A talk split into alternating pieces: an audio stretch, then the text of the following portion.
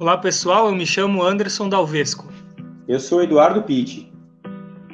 O meu nome é Guilherme Schontz. E eu sou Agatha Lingoski.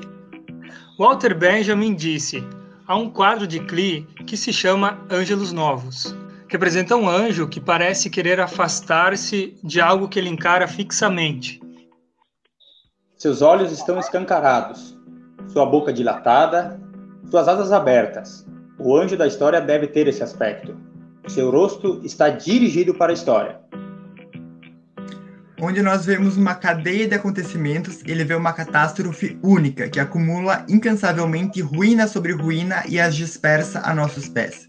Ele gostaria de deter-se para acordar os mortos e juntar os fragmentos.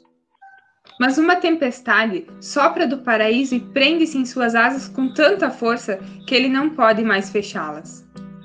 Essa tempestade o impele irresistivelmente para o futuro, ao qual ele vira as costas enquanto o amontoado de ruínas cresce até o céu.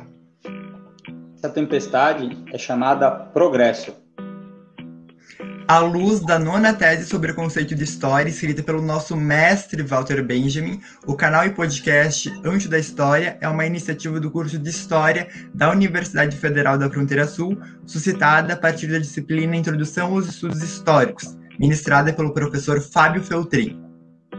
Nesta primeira temporada, pretendemos estabelecer debates sobre os sentidos de se ensinar e pesquisar história desde o ponto de vista das investigações conduzidas pelos convidados.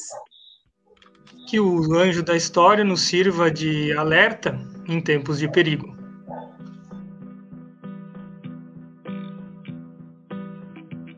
Deve.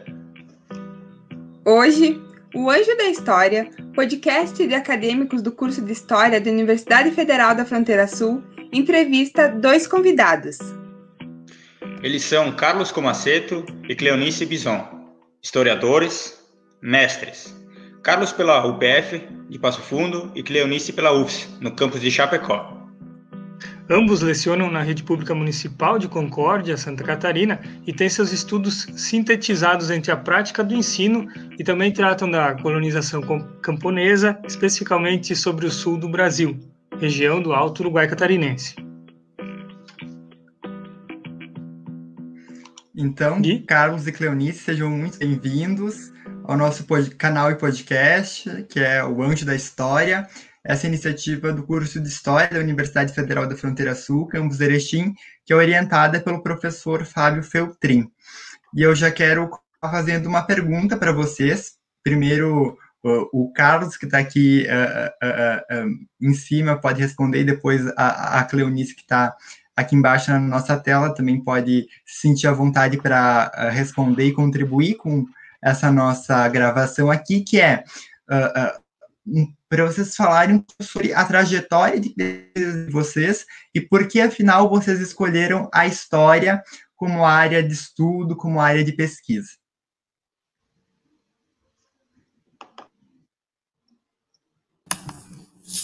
Tá bem, então, uh Queria agradecer o convite de vocês, né?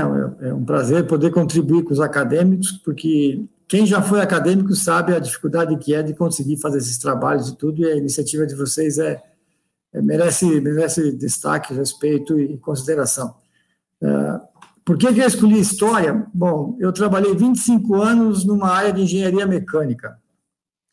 Fiz quase três anos de engenharia mecânica. E um dia que tinha. Sempre tive uma, uma certa identidade com a área de humanas, né? Mas profissionalmente me encaminhava para aquele caminho. E um dia eu estava na universidade e tinha um, um, rapaz na minha frente que estava comigo e ele passou num mural da universidade e arrancou um papel que estava lá. Aí eu fui mais para frente e perguntei: ah, o que, que você tirou dali, cara? Era um cara da minha turma, né? Não, é uma proposta de estágio, eu vou levar porque eu quero fazer estágio, eu vou levar para mim. Então, a partir desse momento que o cara foi extremamente individualista, né, então eu pegou para ele e falei, não, esse curso não serve para mim. Aí eu desisti de engenharia e comecei a estudar história. E a minha identidade é essa. Então, eu gosto de história exatamente por isso, porque gente tra trata da sociedade, das pessoas, o cuidado com as pessoas e procurar entender a, a nosso, o nosso papel dentro da universidade, quem somos nós dentro da sociedade, perdão, quem somos nós dentro da sociedade, qual é o nosso papel e, sobretudo, quem que pode ajudar a transformar essa sociedade de uma forma mais igualitária para todos. Então, essa foi por isso a minha escolha.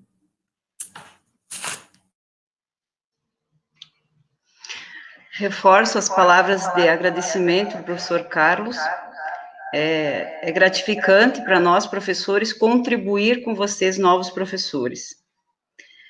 É, quando é, eu, eu optei, né, fazer história, foi porque eu não me encontrei no curso de licenciatura de português e espanhol. Então, iniciei numa, né, né, nesse curso e, e eu não conseguia me encontrar com o grupo que estava ali. Quer dizer, os meus anseios, as minhas vontades, os meus desejos eram outros. E aí eu, por acaso, né, encontrei no corredor da universidade um professor anterior de história, e aí ele disse: O que você está fazendo aqui na universidade? Eu disse: Ah, estou fazendo português espanhol. Não, você tem tudo para fazer história. E aí eu, sério, professor? Nossa, você era ótima aluna em história. Pois então, pensei, concluí o primeiro semestre, e aí vi que de fato não era lá o meu espaço e fui para a história. E permaneço na história, e acho que nunca mais sairemos da história, porque a partir do momento em que construímos relações né, sociais, é, a história nos abraça, né? Eu, eu digo aos meus alunos o que eu vou dizer para vocês agora. A partir do momento que vocês nos convidaram para essa conversa e, e, eu conheci vocês, a nossa história se interliga, né? Então, essas relações são importantes. É, eu já faço parte da história de vocês, vocês já fazem parte da minha história. Em algum momento vou citar vocês, em algum momento você, você citada, né?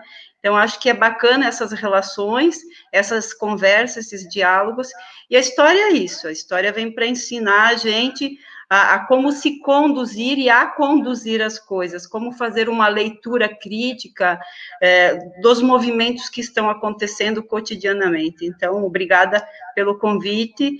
E, e quem abraça a história não sai dela nunca mais. É uma coisa que é, empolga, a gente quer ler mais, quer ouvir mais, aí escolhe rumos, leituras, aquilo que a gente mais gosta, e, e depois disso não tem volta, né? É, um, é, o, é o câncer do mundo para historiador. Né?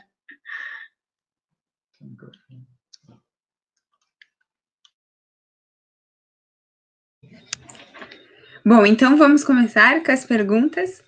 A minha, a minha pergunta ela é sobre o nosso cenário atual.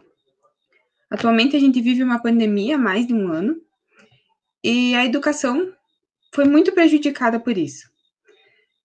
Nos últimos meses, principalmente, a gente teve um, quase uma guerra de pessoas que querem que volte à vida normal, querem mandar seus filhos para a escola, acham que está tudo bem, e de pessoas que estão com muito medo ainda. Eu acredito que nós somos essas pessoas que ainda estão com muito medo. E eu queria saber de vocês, nesse momento, o que, que vocês acham do ensino híbrido? Ele é uma opção? Ele é viável?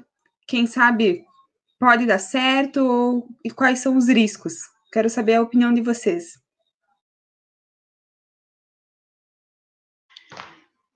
Eu vou iniciar a fala, então. É, a Agatha, a gente vem discutindo essa questão do, do sistema híbrido, né? Muito mais pela questão da própria legislação. Eu também aqui faço parte do Conselho Municipal de Educação e represento os professores aqui do município no conselho. Então, quando você fala de guerra, né? É, as guerras em relação à pandemia, elas são guerras equivocadas, né? Quando a gente deveria estar unidos unidos, né, no, no sentido de conter esse vírus e controlar ele, né, a, a gente acaba tendo, abrindo portas, e, e, infelizmente uma dessas portas é a sala de aula, para que ele se manifeste é, ainda mais é, nesse momento. É, não podemos dizer que a experiência é, da, das atividades não presenciais no ano de 2020 é, não trouxeram prejuízos, pelo contrário. é, sentimos diariamente os prejuízos com os alunos e com esse contato agora presencial, né? E sobre o que você questiona, que é a questão do modelo híbrido. Bom, a, a resolução 19 do Conselho Municipal de Educação, do Conselho Nacional de Educação, né? É, ela, ela tenta é, organizar formas para que aconteçam as atividades é, parte presencial. E dentre elas, ela vai orientar para diversas formas. Lá, ela não explica direito como é que funciona a questão do modelo híbrido. E aí isso abre para várias lacunas e interpretações. Os municípios acabaram adotando, de forma geral, uma atividade, é, uh, dias de atividades presenciais e dias não presenciais. Então, neste caso, o aluno ele permanece é, um período na escola e outro período em casa. E isso, então, eles conceituaram como modelo híbrido. Ao meu ver, como professora que precisou retornar às atividades presenciais, né, não por opção, né, é, se fosse minha opção, ficaria de forma remota até a vacina, né, mas, é, voltando então, o que eu encontrei lá? É, um modelo que teoricamente é, é bom, mas na prática ele não funciona. Ele não funciona porque não estamos preparados para, os encaminhamentos daquilo que exige o modelo híbrido, que é uma continuidade do que vem acontecendo na sala de aula. Então, como a gente não tem é, ferramentas modernas, os alunos não têm todos acesso a isso, não temos programas para que eles tenham essa, essa sequência em casa da forma como deveria, é, acaba, e eu vou usar uma expressão que é nossa, de sala de aula de professor, talvez poderia ser outra, né? Mas acabamos que, é, e, estando na sala de aula, é, organizando atividades é, textuais explicativas, para que eles possam fazer em casa e voltam, quando voltam para a escola, nós passamos a fazer correção das atividades que mandamos para casa. Então, isso, infelizmente, é desgastante, é, não é o, o fim da educação, não é o objetivo do processo educativo, né? É, Para nós, historiadores, mais ainda, porque a ideia é desencadear o senso crítico do aluno, o desenvolvimento dele para a ciência, né? E isso, infelizmente, ficou para trás, e passamos, ao meu ver, a ser mais cuidadores de criança para atender uma necessidade familiar, né? Do, uh, e cobrada pelo sistema principalmente público, para que é, aconteçam essas atividades presenciais, do que para qualquer outra coisa que seja o objetivo da educação hoje. Tá? Então, vou deixar o Carlos complementar, eh, se me deixar, eu falo a noite inteira sobre esse tema, porque até eu, eu domino um pouco mais. A gente vem fazendo resoluções aqui, estudando bastante sobre isso, né? E, infelizmente, a gente vai aprender e talvez isso faça com que, ao longo do tempo, a gente, de fato, desenvolva o um modelo híbrido que, teoricamente, seria interessante, mas que, como é, executado na prática, ele não está tendo seu fim. Obrigada.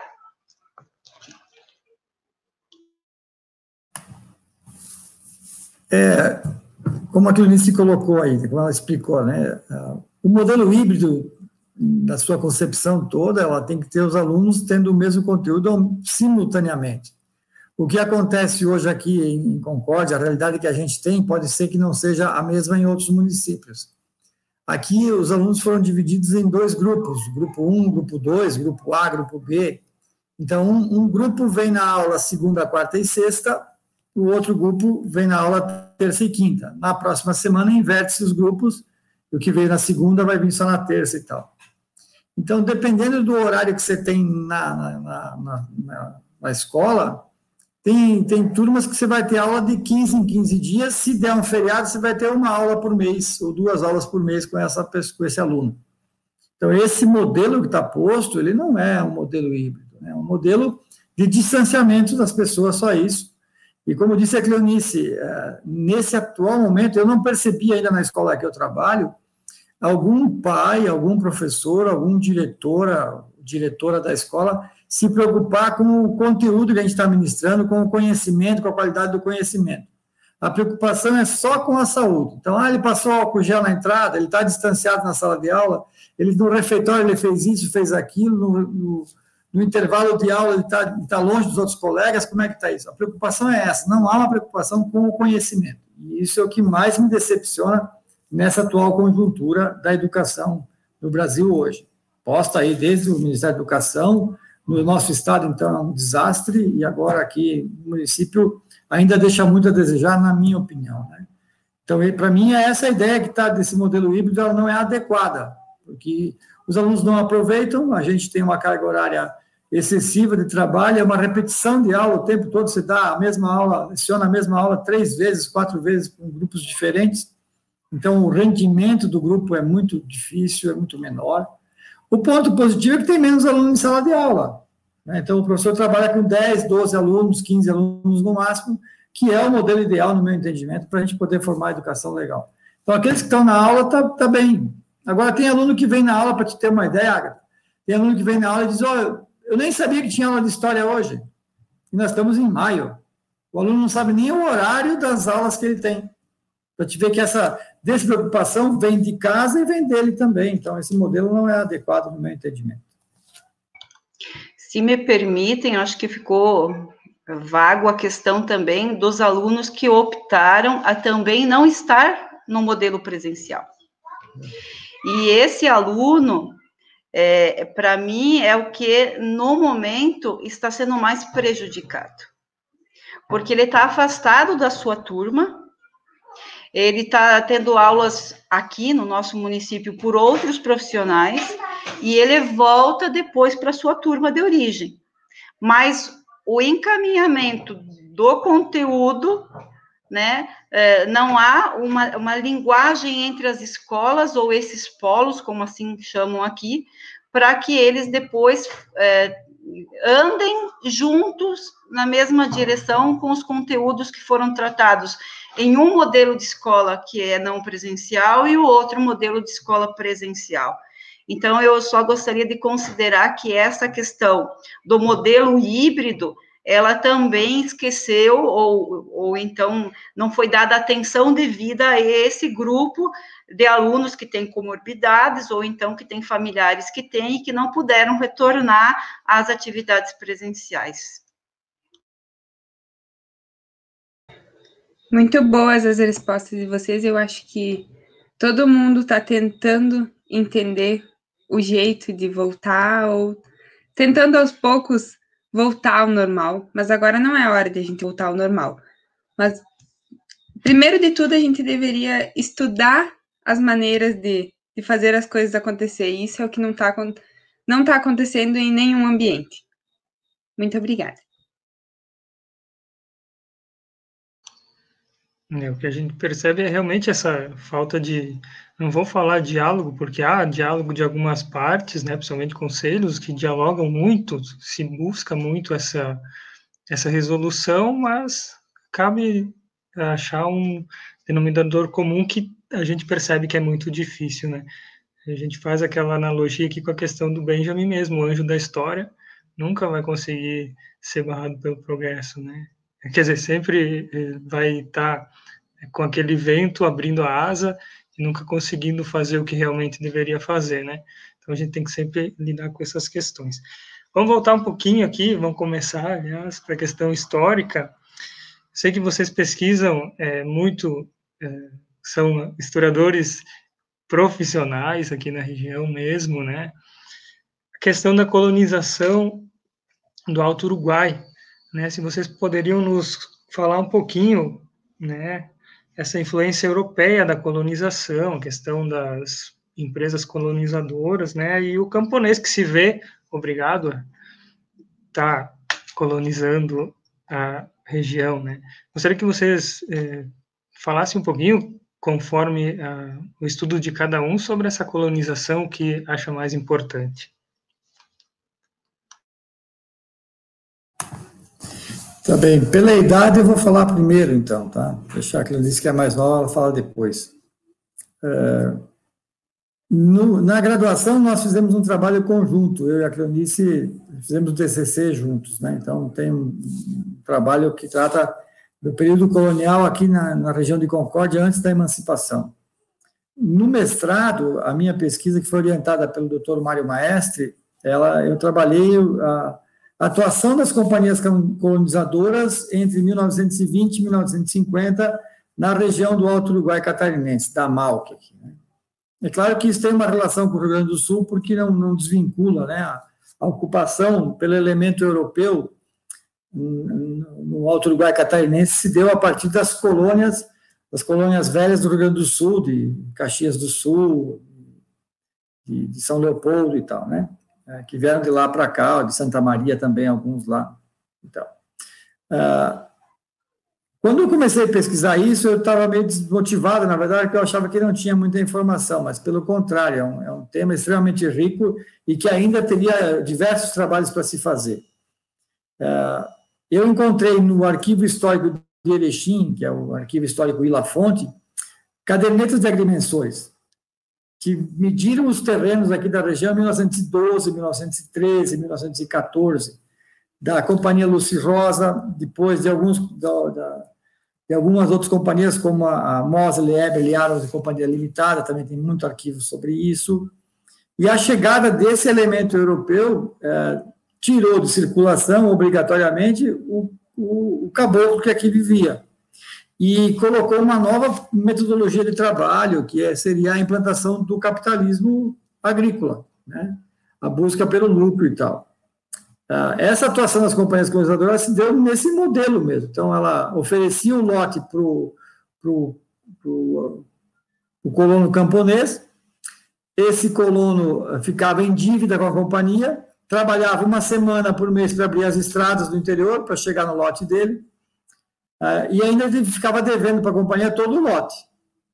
Todos os insumos que ele precisava, ele comprava numa, numa lojinha, no mercado, num armazém, numa bodega, que era da companhia.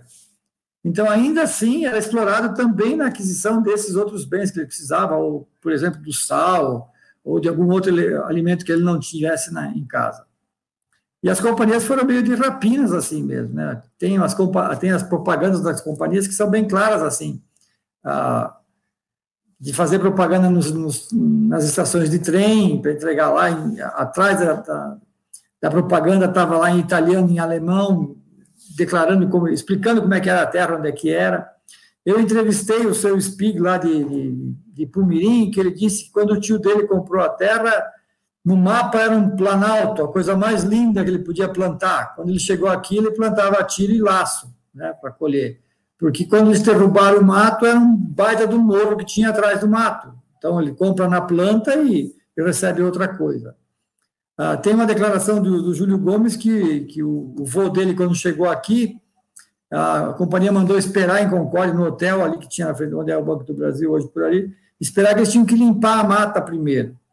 No outro dia, quando eles chegaram lá, o casebre estava em pegando fogo, tinha ainda os restos de brasa e tal, e algumas panelas de barro quebrada.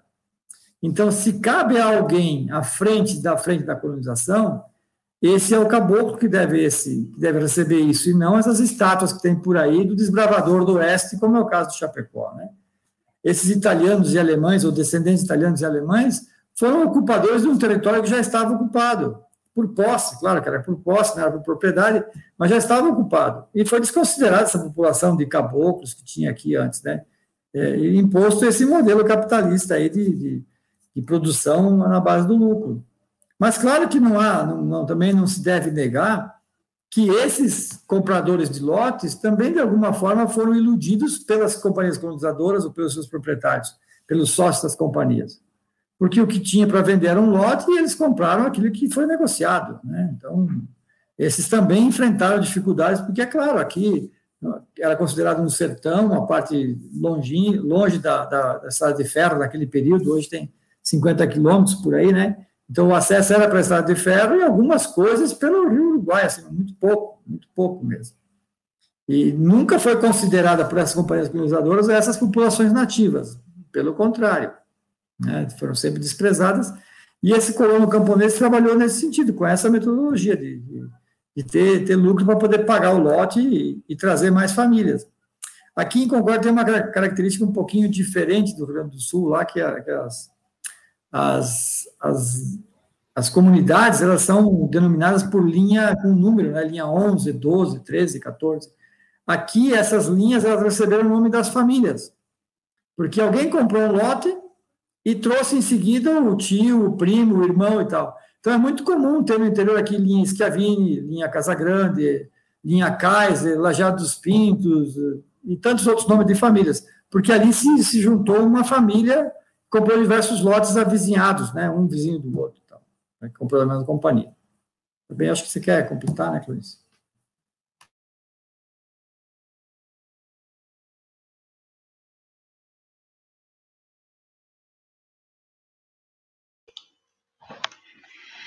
Aí fica mais difícil eu competir com, com o cara que vai é, é, dominar o assunto, né? Uh, mas como o Carlos falou, a gente, é, desde, desde o primeiro ano da universidade, nós iniciamos nosso, nossa, nosso, nosso TCC, né? Nosso trabalho de conclusão do curso. E isso é uma coisa que vocês deveriam provocar na universidade de vocês, porque isso é interessante. É, geralmente, os cursos deixam para as últimas disciplinas para fazer esse trabalho de conclusão. E nós começamos no início. Então, quando, conforme a gente ia uh, tendo as disciplinas da sala de aula, a gente ia complementando e a gente já ia para a base de pesquisa nas entrevistas e buscando pessoas conforme o assunto que a gente estava tendo, a cadeira que a gente tinha na universidade. E isso é, fez com que a gente pudesse, por exemplo, quando trabalhou a Guerra do Contestado, que a gente teve várias cadeiras, né? Que a gente fosse para o Irani, fosse para todos. Nós fomos em vários redutos onde aconteceu a Guerra do Contestado, por exemplo, com a turma em sala de aula, e já encontrávamos, por exemplo, pessoas para fazer entrevistas, é, a gente já ia criando um banco de dados, na verdade né? E nos finais de semana a gente já ia para a prática da pesquisa muito antes do TCC, né? Tanto é que ao final do nosso curso, o nosso TCC se tornou um livro.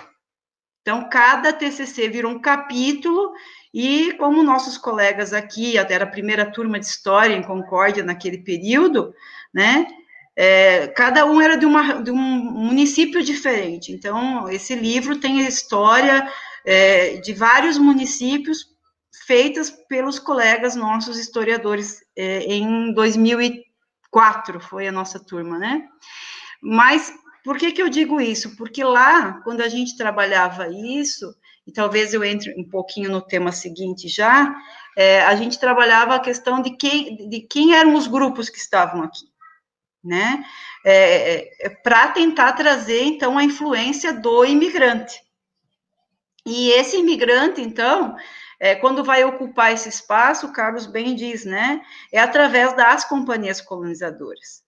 E precisamos retomar essa questão da influência das companhias, no sentido de que não era a intenção colonizar, mas foi uma necessidade colonizar, porque as empresas que assinaram o contrato de ocupação de, de para fazer a estrada de ferro na nossa região, é, elas tinham quilômetros, né? Eram 15 quilômetros cada lado da ferrovia para dividir terras e colocar gente para ocupar esses espaços. E aí nós vamos ter vários elementos interessantes nessa conjuntura que devem ser considerados, né?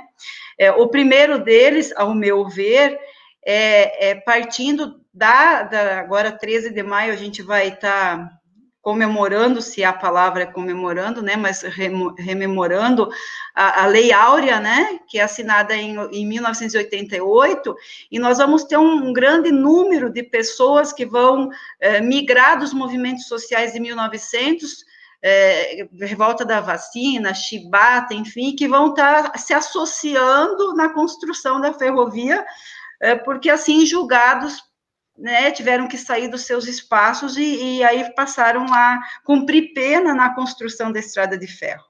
Né? Então, nós temos o elemento do, do, negro, do escravo, nós temos o elemento uh, de quem já estava aqui, do indígena, e nós temos o elemento do que a gente chama de caboclo, ou também em algumas regiões, como Arlene Henk diz, brasileiros, né? Que é essa mistura étnica. É, que a Lene Henk também é, nos ensinou, né? E ela diz muito claramente, Ágata, né? Eu falo Ágata porque é a mulher aqui do grupo, né? Que é o estupro, né? Da indígena pelo português.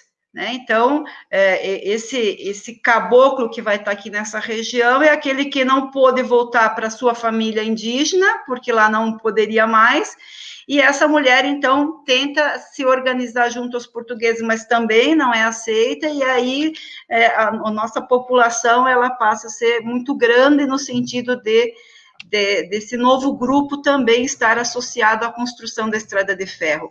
Então, nós temos negros, nós temos indígenas, nós temos o, os... a minha pequena, nós temos o... o... Obrigada nós temos o, os negros, né? E aí, enfim, né, nós vamos ter um grupo muito grande que vai colaborar, né? E, e, de forma até escravagista ainda, né, na construção da estrada de ferro. E eu acho que isso é bem importante para que a gente entenda que depois a presença do imigrante aqui, ela, ela vai tentar mudar um pouco esse cenário e vai oprimir ainda mais esse grupo que esteve é, em primeiro momento aqui na construção da ferrovia, tá?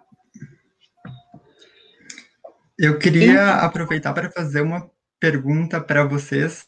Não sei se eu cortei a Agatha.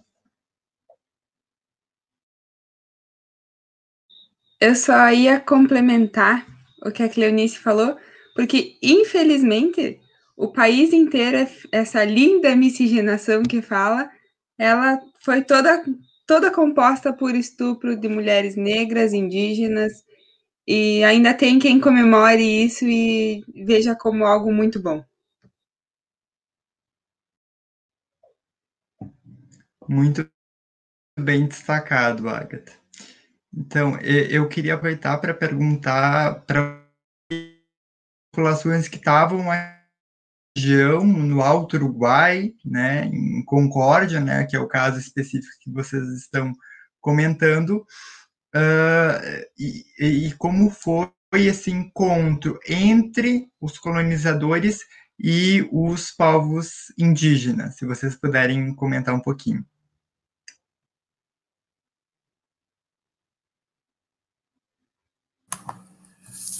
Viu, Guilherme? Quando nós fizemos o TCC, porque eu e a Cleonice, como a gente estudou junto, né, a gente fez o TCC e fizemos diversas pesquisas.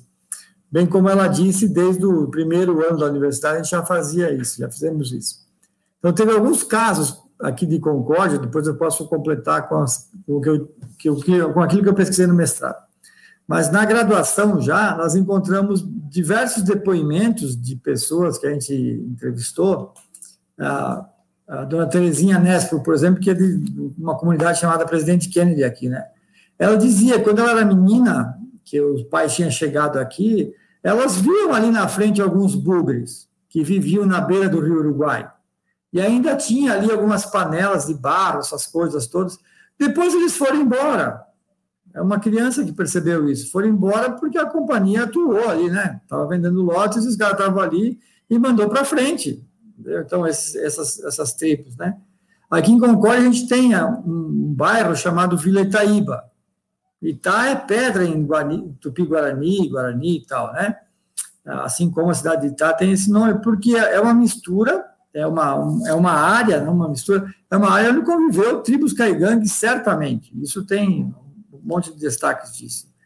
Nós uh, hospedamos o ano retrasado aqui na nossa casa uma pesquisadora de, do CEON de Chapecó, Miriam Carboneira, ela e o Daniel, outro colega dela.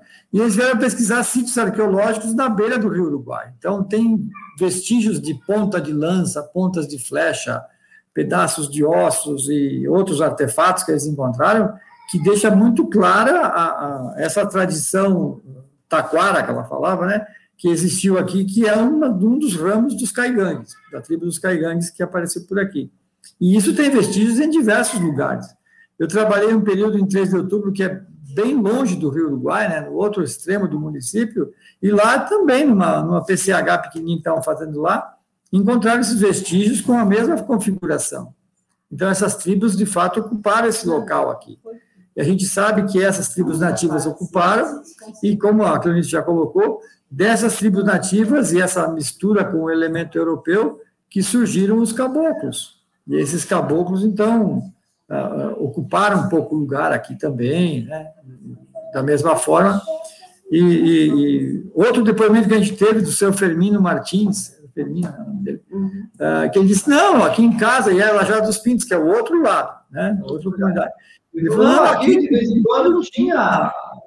Que passava aqui uma tribo, passava uns quatro, cinco, dez, doze índios para cá. Carlos, só um momentinho. Eles passavam aqui índios, ele viu isso quando menino. Né? É, a, a, a, a, sogra dele que estava conosco na entrevista, estava ele, a esposa e a sogra, né? Aí ela disse assim, a, a sogra, no meio a gente estava conversando no meio da entrevista, a senhora disse, a minha avó foi pegar cachorro. Né? Então, ela gritou mais ou menos assim, né? a gente tomou um susto até no meio da entrevista. Falei, ué, mas estava entrevistando outro cara, a sogra, a senhora a sogra deixa falar, né? Porque vai que dá problema na família ali. Então, aí ela disse, explicou para a gente que os, que os ocupadores, os colonos, vieram aqui e largaram os cachorros atrás dessa, dessa tribo nativa que tinha aí, para expulsar, para pegar e mandar embora. Né? Então, essa ocupação ela não se deu de modo tão amigável, tão bonitinho, como se, se vê em alguns livros da, das colonizadoras, dos colonizadores. Né? É claro que o elemento, o colono em si, ele foi uma massa de manobra para a atuação das companhias colonizadoras.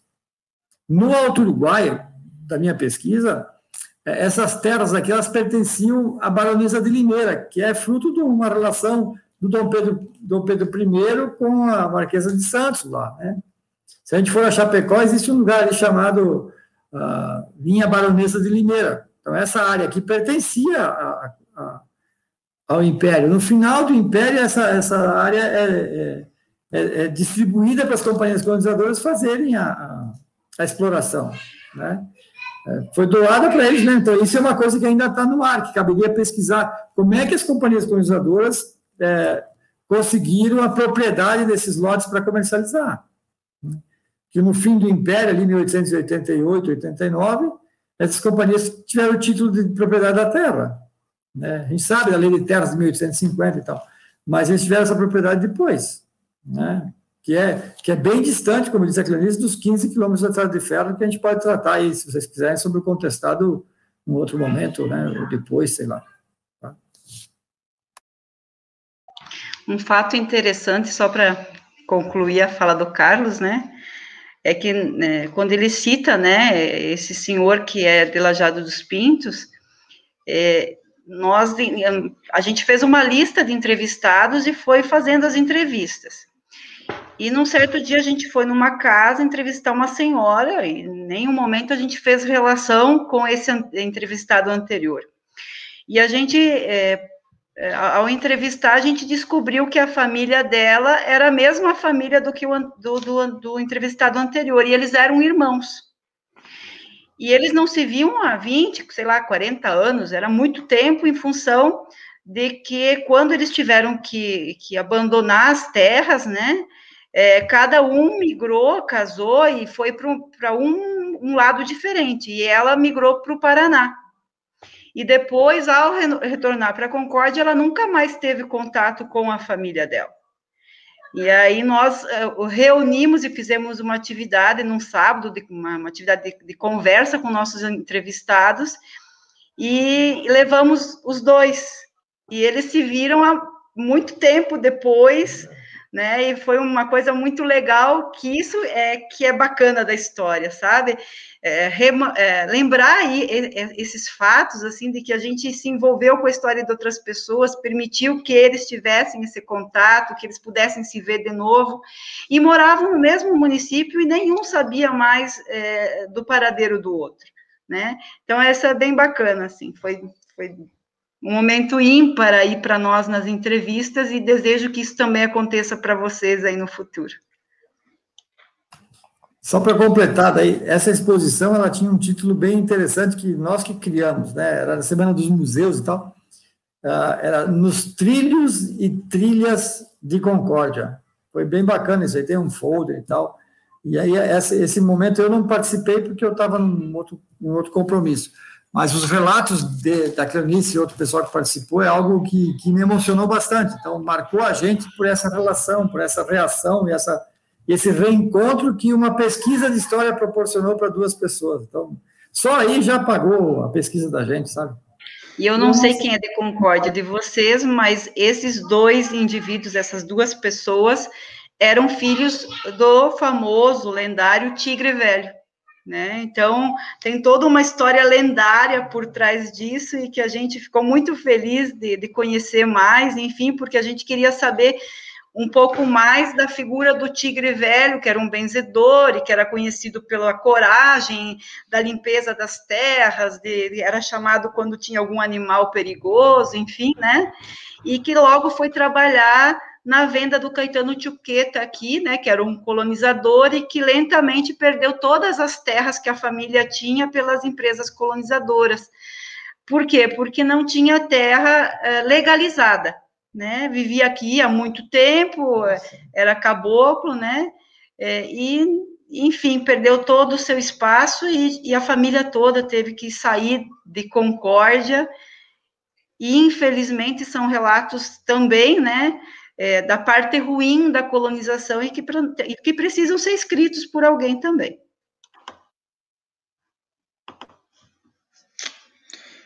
Bacana. Uh, eu vou, vou, partir agora para o mais específico para a Guerra do Contestado, especialmente para o episódio da Batalha do, do Irani. Eu queria que vocês contextualizassem um pouco a Batalha do Irani, quais as influências da batalha uh, na região e quais as heranças que essa batalha tem até hoje aí? Porque ela é sempre contada. A, a, a guerra do Irã em si geralmente é pouco contada e quando contada é com um viés meio ideológico, né? Então eu gostaria que vocês dessem uma pincelada nisso aí para nós.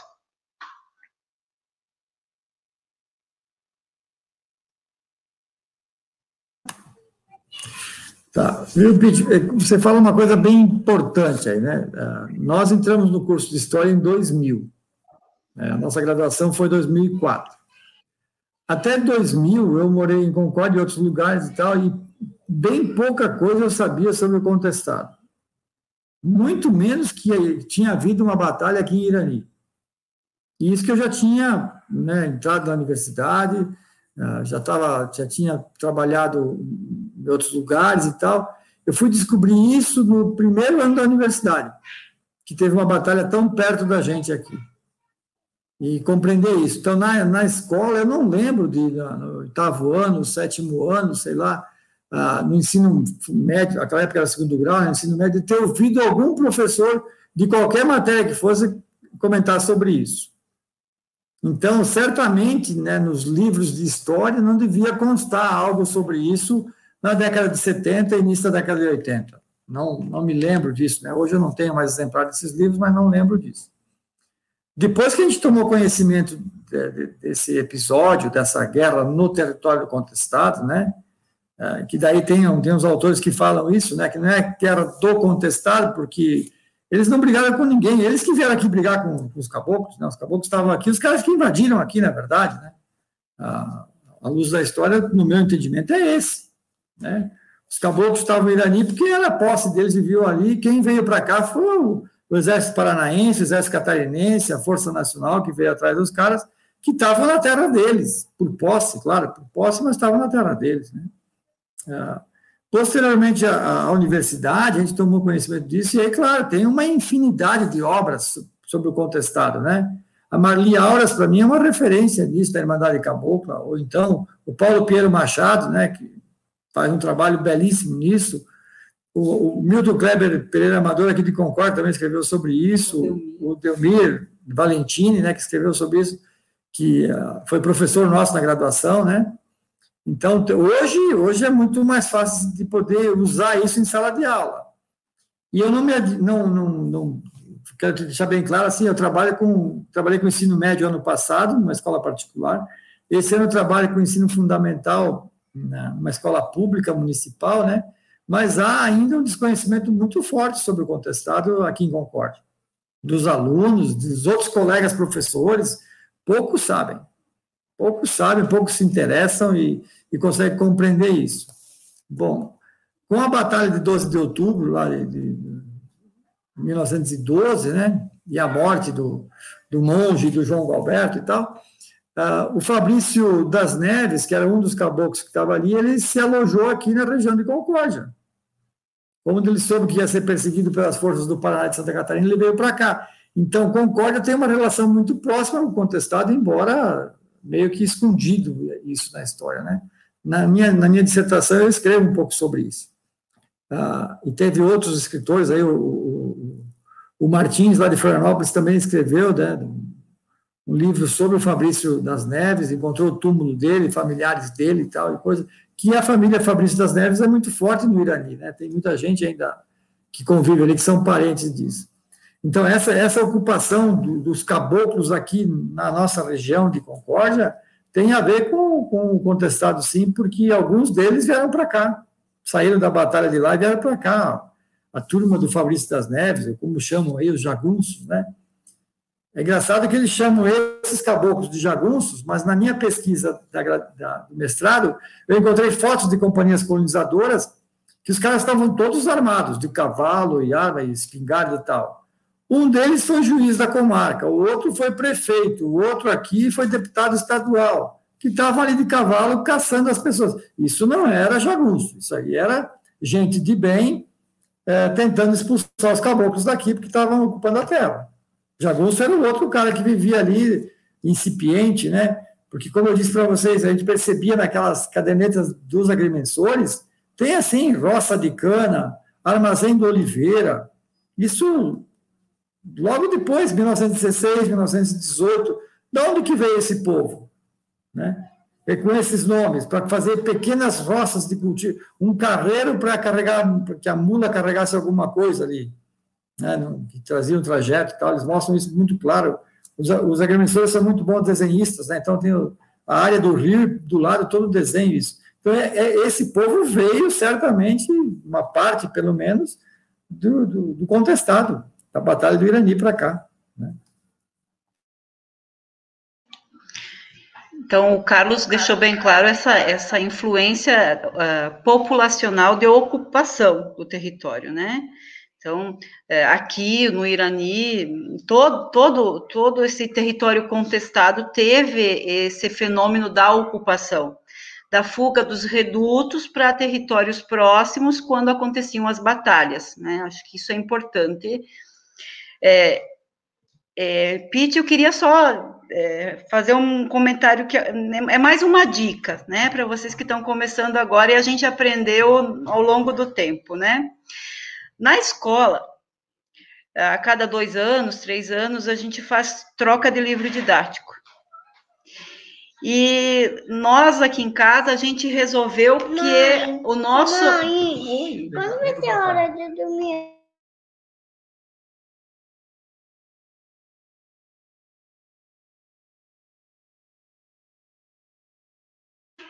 Desculpa, mas é que a criança é sincera. o pai e a mãe fingem que não é, a criança sincera.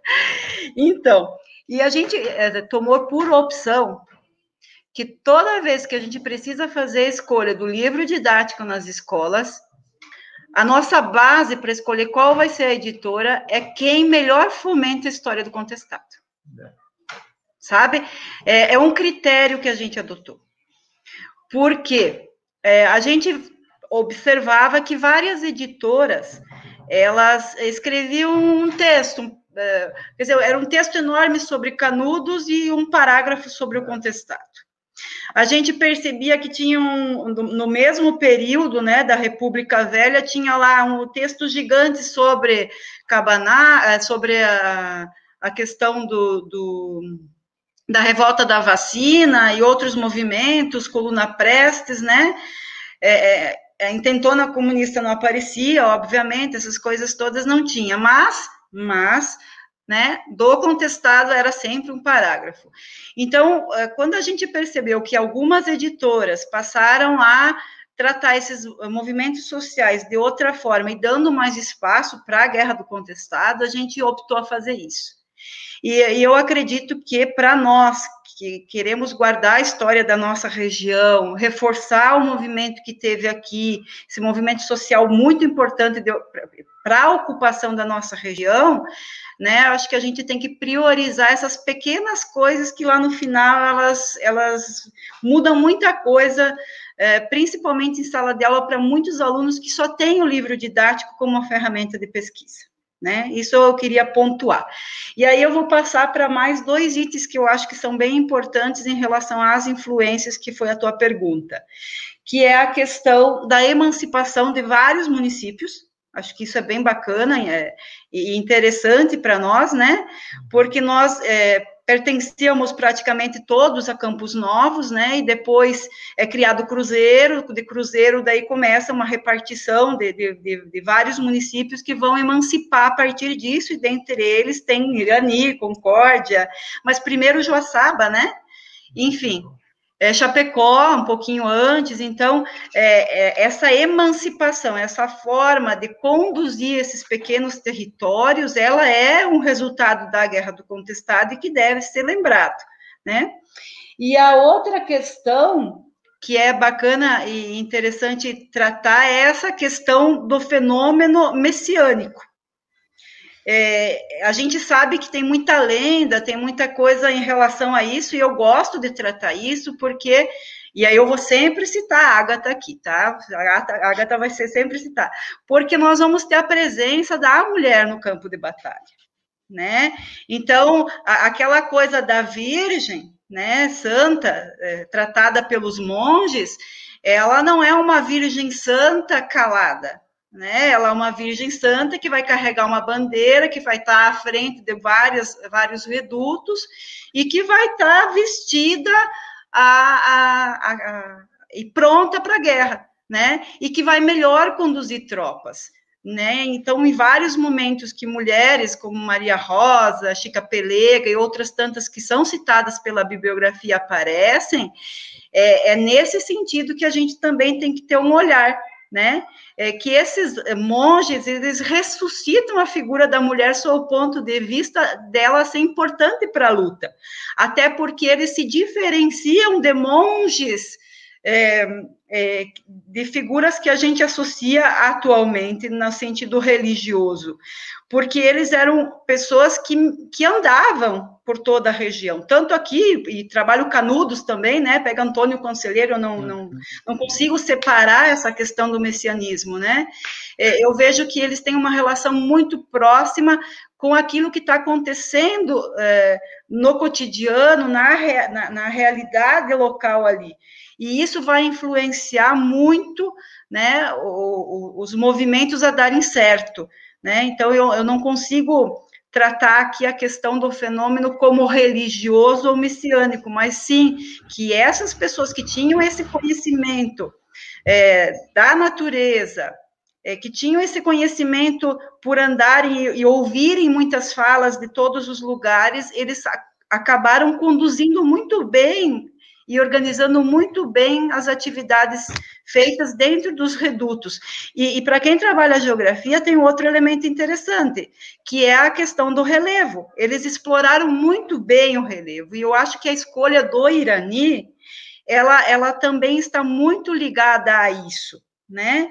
Então, ou regiões altas ou muito íngremes, né? Eu acho que é bem interessante essa forma como eles também tratavam para é, é, fazer, como eles chamavam, é, é quando alguém atacasse para fazer a defesa, agora eu me fugiu o nome, enfim, é, para a autodefesa deles, o relevo foi extremamente importante, né?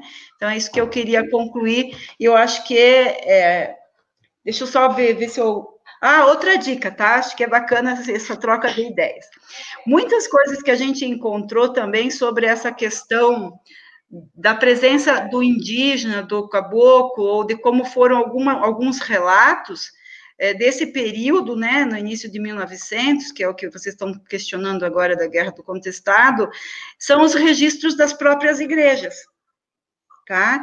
E, e um dos, dos documentos que a gente usou bastante e que a gente desconhecia é o livro Tombo, então, toda a igreja mais antiga, toda a capela, estou falando de igreja agora católica, apostólica mesmo, tá? Ela tem um livro onde tem registros das, de, de 1900, 1945, 1950, né? É, do que acontecia todos os dias. E ainda é feito esse registro dentro das igrejas. E esse livro tombo dizia assim, o, o pároco, enfim, era responsável para fazer. Então, tem até a questão climática lá. Ah, dia tal, 1945, acordamos com chuva, o padre tal seguiu para a capela tal, foi a cavalo, encontrou alguma coisa no, no caminho. Então, eles relatam muito bem, assim, aquele momento. Então, para vocês que estão trabalhando pesquisa, iniciando, eu acho que vocês deveriam, pelo menos, conhecer esse material ou buscar ter informações sobre isso. Então, nós que pesquisamos o período anterior à emancipação, a gente firmou a existência, por exemplo, é, de, um grupo muito forte indígena na nossa região e a presença muito forte do caboclo, porque o livro Tombo fez com que a gente firmasse aquilo ali também como uma verdade né? Então, é uma dica aí em relação, eu sei que no Irani tem, onde vocês também estão, tem, então acho que também é bacana compartilhar essas experiências. Só para lembrar que o livro tombo, para você poder acessar ele nas igrejas, você não pode ter nenhum pecado nas tuas costas, tá? Se for pecador, eles não deixam olhar o tombo, então vocês não vão ter que fazer algum pecado lá, que não vai dar certo. Mas dá para confessar antes daí, livra todos, não é? Maldade, né?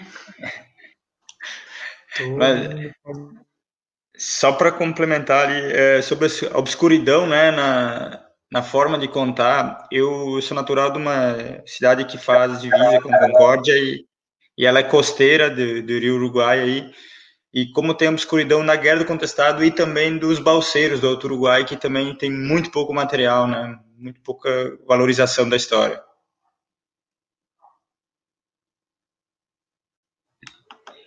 Então, para finalizar, eu acho que vamos esperar um pouquinho.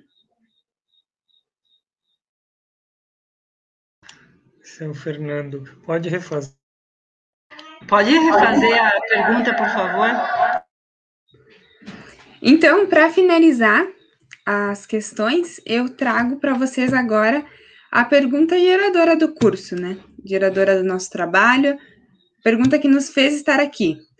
Para vocês, qual é o sentido de pesquisar e ensinar história hoje?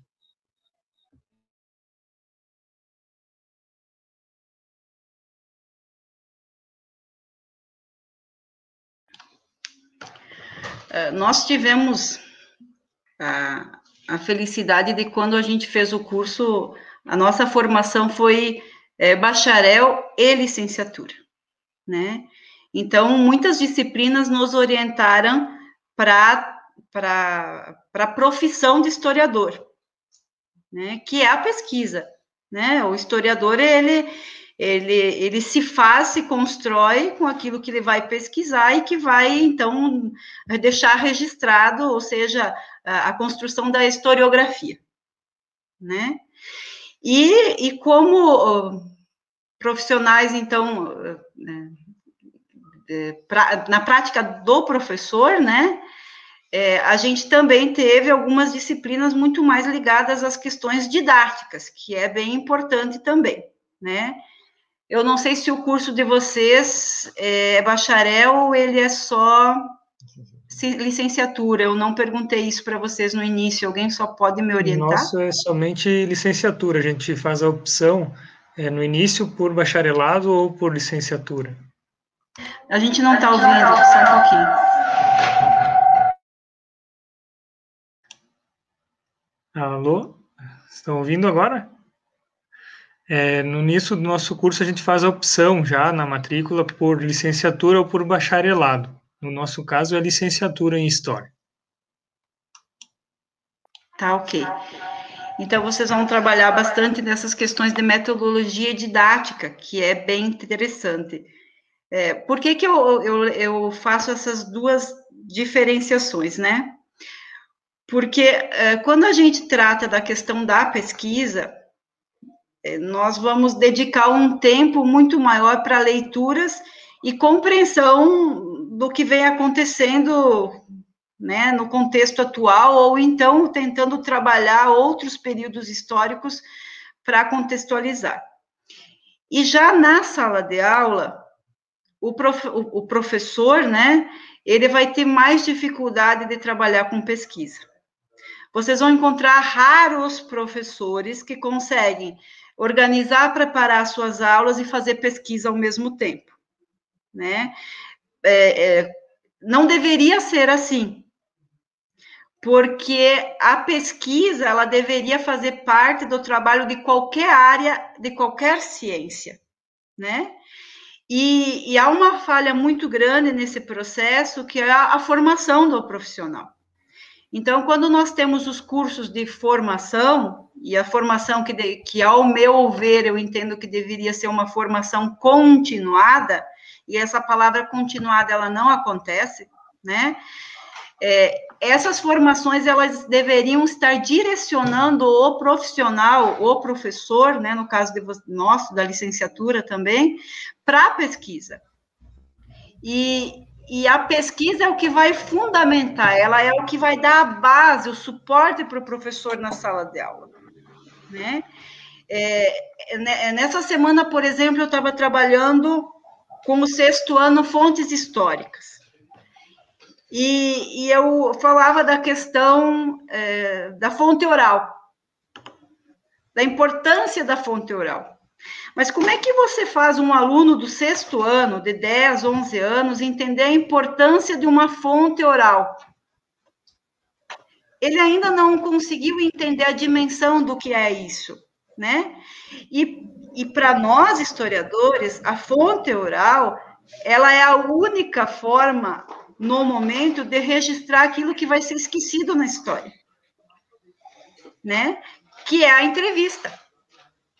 É, eu acho que o, o colega que é do Irani, se não tivesse feito todo um trabalho de pesquisa a campo do contestado com moradores, né, dessa região a tempo, muito se teria perdido da história do contestado é, e que hoje está registrado em função dessa possibilidade.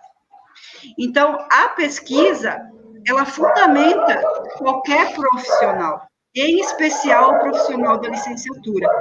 O que nós precisamos, professores, é cobrar formações que tragam esse tema à discussão e que o professor, quando ele sai, o profissional, quando ele sai da academia, ele não se perca num processo onde não há mais pesquisa aonde ele simplesmente passa a ser o reprodutor da historiografia e não mais aquele que vai fazer isso. Então, é, eu entendo que aquela atividade que a gente vai fazer lá com o aluno, lá do sexto ano, inicia lá a vontade de querer conhecer as coisas, que é uma pequena entrevista sobre um pequeno tema, né? Aí, quando você está trabalhando no, no, oitavo ano Revolução Francesa, por exemplo, tentar trabalhar a questão. É, nem vou trabalhar, vamos pegar a questão da, da Revolução Industrial, né, que você faça uma entrevista do processo com pessoas que passaram pelo processo de manufatura, né, que é um período anterior, maquinofatura, enfim, até chegar aos dias da tecnologia de hoje. Então, que a gente não perca esse espaço como profissional de explorar a pesquisa também dos nossos alunos e orientar os alunos de como se faz uma pesquisa de fato. Né? Os nossos alunos, eles não sabem fazer pesquisa. E, e, eles não são orientados a fazer pesquisa. Então, eu penso que, além da gente se manter dentro de uma proposta de pesquisa na formação continuada, deveríamos criar sementes de pesquisa que são os nossos alunos.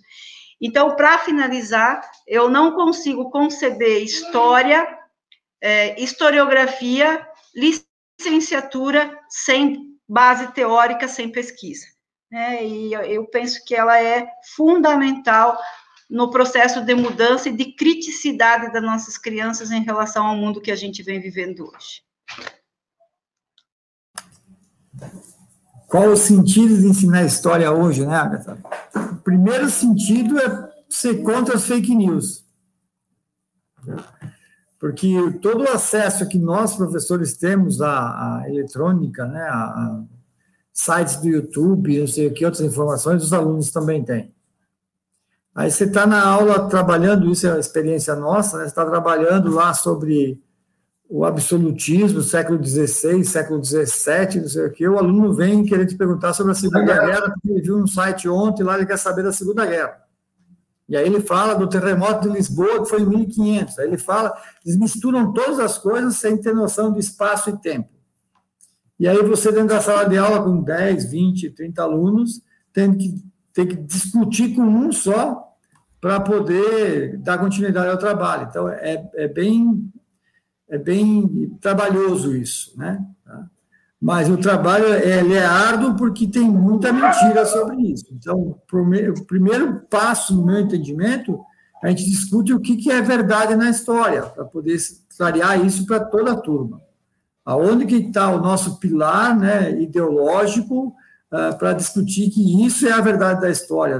Como disse a Cleonice, em que fonte histórica a gente se baseia para poder discutir isso, porque eles vêm com uma enxurrada de os alunos, alguns colegas professores também, influenciados pelas redes sociais, sem, sem ter base uh, ideológica lá atrás, sem ter conhecimento nenhum de, de uma bibliografia que possa alicerçar e o que ele está falando. É só uma mensagem do que ele recebeu no WhatsApp e isso é a verdade.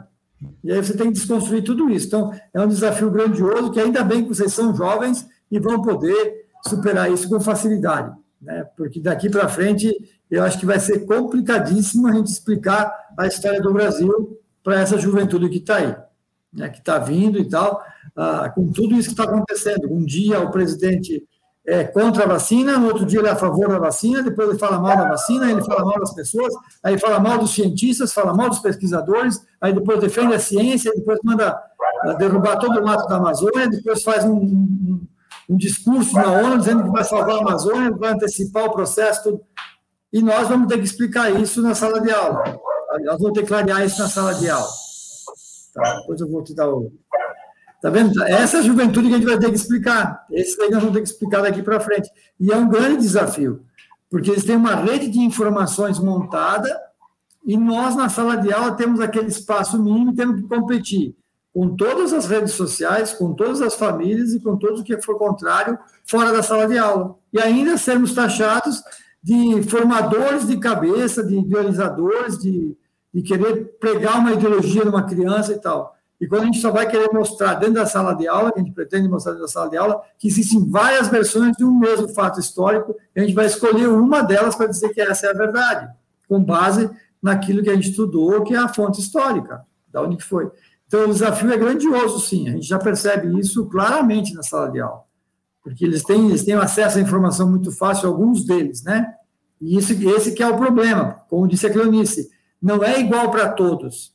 Então, alguns alunos que têm uma condição uh, financeira um pouco melhor que os outros, da escola pública, por exemplo, uh, têm mais facilidade ao acesso, então esses trazem essa, essa ideologia para dentro da sala de aula com uma, forma, uma uma força incrível.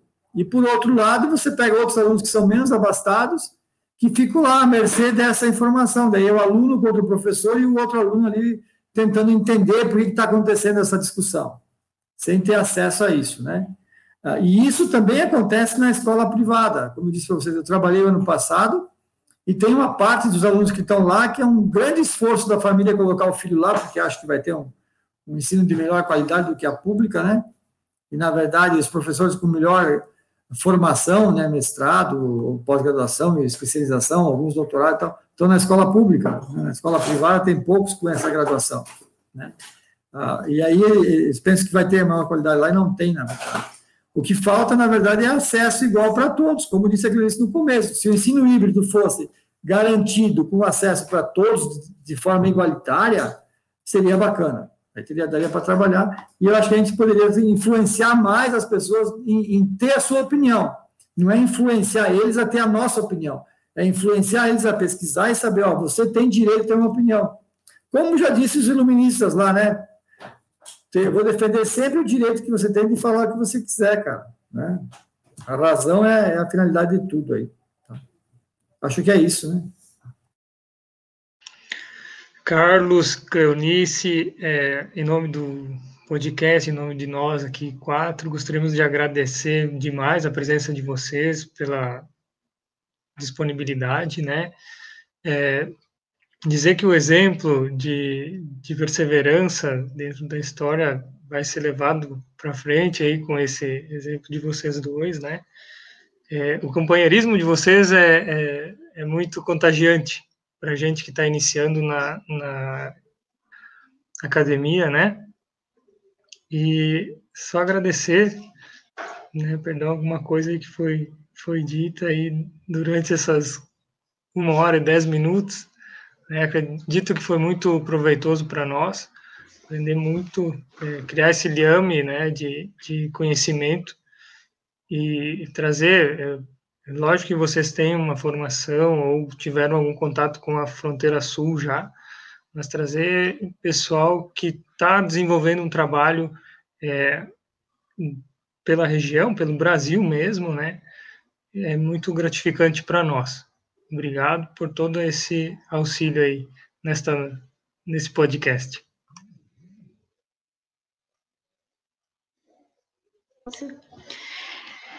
É, quem tem que agradecer somos nós, né?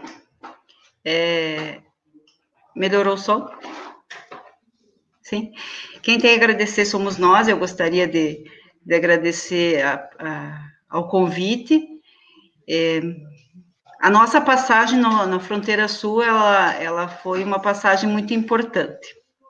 É, eu estive na fronteira sul em 2016, iniciei o curso lá, foi a primeira turma de história do mestrado, e, e foi num momento delicado da história do Brasil, que foi o golpe, né, dado a, a Dilma, é, foi um momento de transição bem difícil. E, e eu participei ativamente do movimento Ocupa lá dentro, né? É, eu, eu brinco porque eu, quando eu me inscrevi para o mestrado, eu não sabia que estava grávida e terminei o mestrado com um bebê, né? Que vocês viram aqui ao lado antes.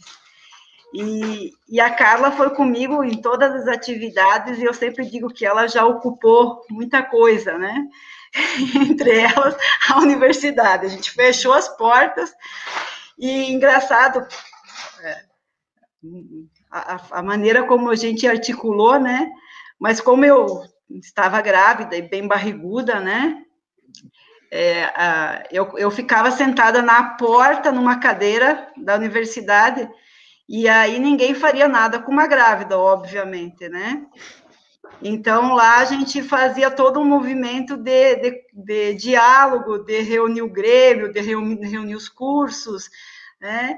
e formávamos um, um grupo, uma coletividade em prol a muitas coisas que a gente já visualizava que seriam é, perdidas ao longo desse tempo. E a gente já tinha certeza que teríamos perdas, só que a gente não sabia que seriam tão grandes em tão pouco tempo. E vocês devem estar sentindo essas perdas que a gente lutava lá em 2016, quando fechamos a universidade, agora na pele, né? Acompanhada por uma pandemia que também não se esperava, né? Que foi um elemento novo, né? E que infelizmente usado, né? Para é, eu vou usar essa palavra como um cala-boca das disciplinas é, sociais, né? Então, se a gente já tinha pouco espaço, as universidades é, estão fechando mais os espaços e fazendo com que a gente use esse mecanismo, não que seja ruim, mas essa aula onde a gente não se vê para justamente não reunir a coletividade para a luta de novo. E esse é o grande desafio, né? É, é, que a Carla, que nasceu do meu ventre, não seja é, que, que ela não seja aquilo que muitos não não vão poder fazer, que é a oportunidade de estudar numa universidade federal. E eu acho que esse é um motivo qual nós precisamos nos abraçar, nos unir e mais do que nunca, né, garantir que as disciplinas sociais permaneçam nos cursos das universidades federais como uma forma como uma forma da gente ser mais forte e lutar por esses movimentos contrários, antidemocráticos em que a gente vem vivendo, tá? Então, é, eu queria compartilhar essa experiência com vocês da Universidade da Fronteira Sul, dizer que foi um momento ímpar, jamais vou, vou esquecer esse momento, né? É, e, e isso reforça cada vez mais a minha vontade de saber que a gente tem frutos. É, aqui em casa temos dois frutos que vão entrar nas fileiras de luta se depender do incentivo dos pais e que todos os pais e professores façam isso e que vocês também motivem seus alunos a fazer isso. Tá? Muito obrigada. É, como disse a Cleonice, né, a, essa questão da defesa da escola pública nós somos defensores o tempo todo disso, né? Ah, quando teve esse movimento Ocupa, que a Cleonice participava lá em Chapecó, ou então, quando entrou esse governo atual aí no Brasil, que queria acabar com as instituições públicas, com as universidades públicas e, e com os institutos federais, né, nós participamos, e a Carla participou, com o Tira a Mão do Meu IF, essas coisas todas, porque a gente entende a importância da universidade pública e gratuita para garantir o acesso às minorias, né? Porque não é fácil se manter a universidade pública. Eu fiz o mestrado na numa universidade particular, porque eu não consegui acesso na pública no período, mas é bem difícil. Tem que trabalhar muito, é muito caro, custa muito, e é mais agradável estar na universidade pública. Né? A acessibilidade é melhor e tal.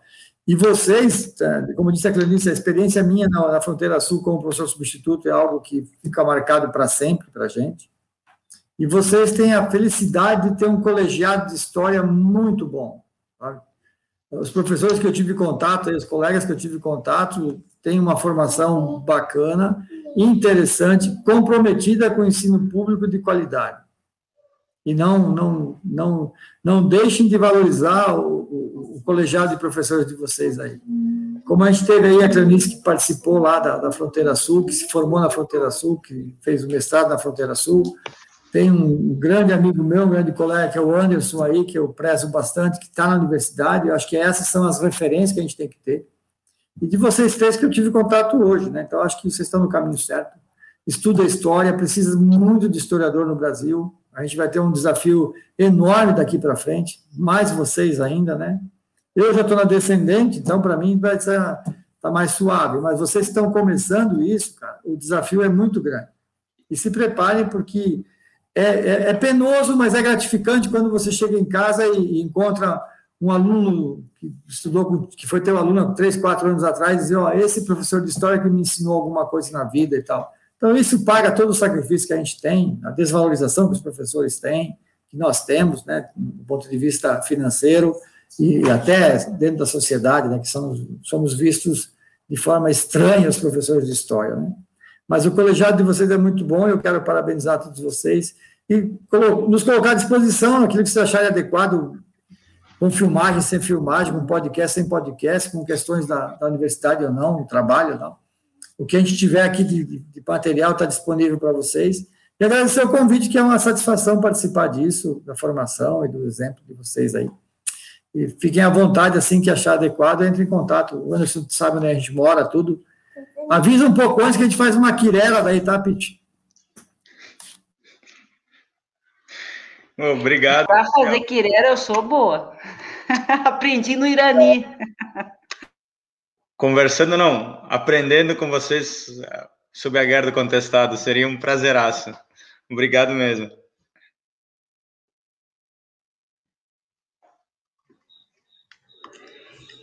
Então é isso, gente. Muito obrigada por terem aceitado participar disso com a gente. Isso é muito importante para nós. Está sendo muito legal fazer esse, realizar esse projeto. E acho que é isso. Agora vamos deixar a Nenê dormir também, porque.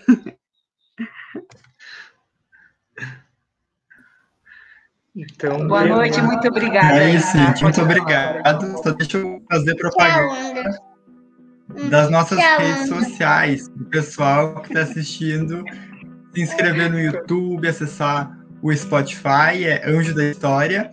No Facebook e no Twitter é arroba Anjo da História. No Instagram é arroba anjo da .fhs e o site é anjodahistoria.wordpress com dois s.com. Então é isso.